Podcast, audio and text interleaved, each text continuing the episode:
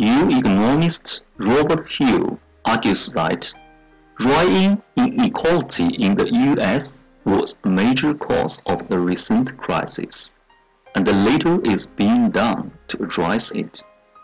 He chose books that give insight into human nature. 各位朋友，大家好，以下是一篇人物专访。记者 Sophie Rowe 请教耶鲁大学经济学家 Robert Hill 教授：人类的本性到底是什么呢？文章来源：Department of Economics, Yale University。教授您好，您选择了一个很吸引人的话题，但也是很难让人搞懂的话题，对吗？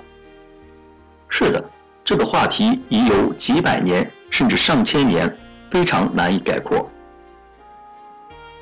您曾经真想概括它来着？您说您正在通过这些推荐书目来试图弄懂它，这话是啥意思呢？我认为经济体制能折射我们对人类本身的理解，而这种理解一直在不断发展，近来更是速度超长。人们必须首先了解自己，之后才能知道如何为自己设计经济体制。我觉得我们对自己的了解一直在加速。持续了一个世纪，至少半个世纪了。您首先推荐的是亚当·斯密的《道德情操论》，我想顺便说一下，这本书也是我今年年初采访卡尔·罗夫时他推荐的五大著作之一。嗯，正好我们在这个领域的偏好相似，很有趣儿。能告诉我为啥偏爱他吗？这是一本卓有成效的著作，尽管在某些方面它已过时，但作者在有关思考人们日常生活方面揭示了人类的本性。他投入了极大的兴趣，在这方面也有深邃的洞察力，令人惊讶。我个人是这样认为的。他没有任何现代社会科学的研究方法，只是靠日常观察、别人的读物以及文学作品。但是书中却有我从不知道的观点和结论。他们把目标聚焦在了社会是如何运转的，以及人们是如何具有使命或目标的，从而以某种方式使事物的发展良好的如同他们亲身所为。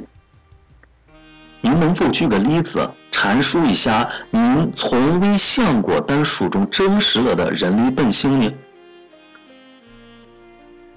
如果你刻意把它说出来，那结果会是令你失望的，因为读者会说：“我曾经想到过。”这很主观。在书中，作者从同情心开始写起，注意选取的词是 sympathy。亚当·斯密认真地关注在自我中心与社会意识上，他明白有时人们很自私，这也是任何一个经济理论都面对的困境。也就是说，如果人们的自私心是完全彻底并且执迷不悟，那么社会将如何运转呢？同时，他还有另外的说明，比如他没有选用“同理心 ”（empathy） 这个词，理由是，因为该词还没有确切的定义，但是该词表达的是对人类行为的一种观察，非常重要。观察结果是，人们把自己同事情联系起来，去感受他人的情感，并且得出他人心理活动的理由，而不是他可能曾选用的“人们陷入感受他人的情感之中”或者得出自己的观点等等。英语中的 “empathy” 这个词大约源于1900年心理学家阿多诺·里普斯的。德文著作中出现的一个词，它的意思是，不是因为看到你痛苦我才痛苦，而是我切实感知你的痛苦。因此，可以说，虽然人们可以常常自私自利，但是也不乏同理心。亚当·斯密还提到一种人们渴望被夸奖的私欲，他认为，从本质上来说，人们都渴望被夸奖，但当人们长大后，这种私欲演进成为渴望值得被夸奖，他们之间还是有些不同的。我还没有在其他著作里看到过这样的观点。斯密提到，假设人们误认为你做了某事而赞扬了你，事实上你知道你根本没有做。但你却会感觉良好，且宁愿不去戳穿谎言，继续享受赞扬。他借此事证明，人们真正想得到的是坦然地接受赞扬，这种随着人们慢慢成熟才不断具有的品性，就是人之所以为完整的人的驱动因素。我认为，以上就是促使经济运行的基础。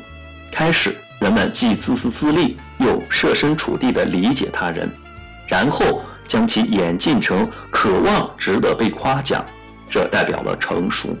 我以为人们这种行为对社会文明很重要。亚当·斯密还举了一个数学家的例子，根据他的观察，数学家似乎根本不关心一般的夸奖，他们知道他们在数学领域做得很棒，也知道。人们从不会因为他们做的工作而表示钦佩，这就是不关心夸奖的原因。虽然他们相对贫困，似乎除了同事的赞誉外别无所求，但他们还是一直在做有益于人类的事。这事儿在我们的社会时有发生，也有助于社会运行。在《道德情操论》这本书中，作者没有继续解释这种现象是怎么发展下去的，又在哪方面起了作用。但它的确标志着另一种思想的开始。这种思想最终引发了作者的最后一本著作，在1776年的出版，就是著名的《国富论》。《国富论》是否更加关注人类本性的阴暗面呢？比如与同情心相对立的自私心，这两本书没有矛盾。我认为，《国富论》真实的反映了人类行为。他写道，在合理范围内的企业自主经营体制能运行得更加有效，原因在于它能将人们不同的热情，有时甚至是互相冲突的热情融合在一起，投入方向正确的事情当中。道德情操论也是亚当·斯密首首次提到的“看不见的手”这一名词的吗？我曾就“看不见的手”做过一点研究。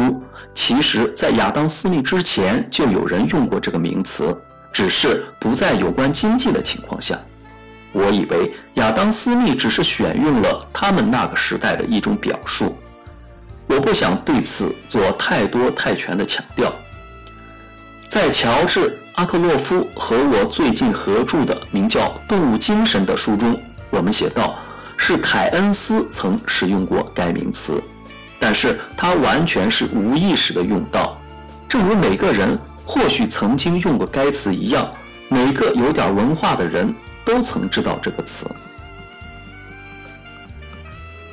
您推荐的下一本书是著名经济学家阿尔伯特·豪斯曼写的，书名叫《欲望与利益：资本主义走向胜利前的政治争论》，是吗？预知经济学家怎么回答，且听下回分解。